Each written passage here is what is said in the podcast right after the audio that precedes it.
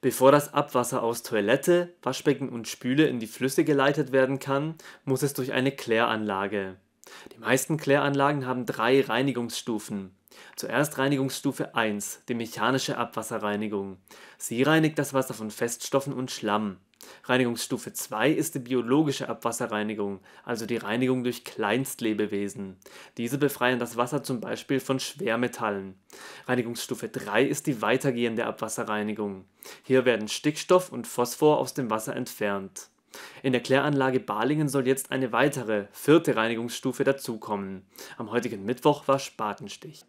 Für die Kläranlage Balingen und den Zweckverband Abwasserreinigung Balingen war es ein historischer Tag. Die Kläranlage bekommt eine vierte Reinigungsstufe.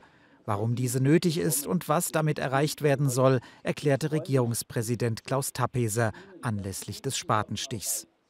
Unsere Kläranlagen mit Stufe 1, 2, 3 sind nicht in der Lage, äh, Rückstände von Arzneimitteln oder von chemischen Reinigungsmitteln, die im Haushalt äh, benutzt werden, rauszufiltern.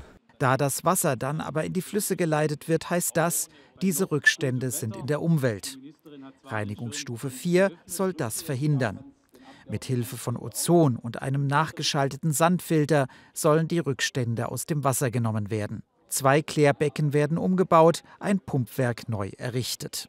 Also es ist wirklich ein, ein richtiges Großprojekt für, für, die, für die Region und uns ist es das wert, auch der Bürgerschaft, denke ich, ist es das wert zu wissen, sie bekommen nachher wirklich auch ein noch saubereres Wasser. Die Umwelt hier wird mit berücksichtigt.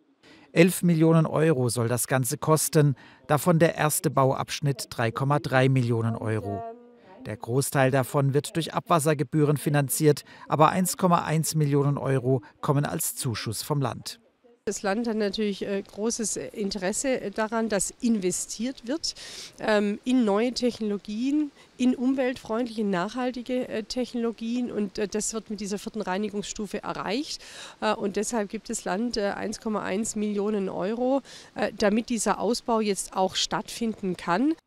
Zusätzlich investieren die Städte Geislingen und Rosenfeld zusammen 15 Millionen Euro in ihre Kläranlagen. Alles in allem wird es aber noch bis 2030 dauern, bis das Großprojekt fertig ist.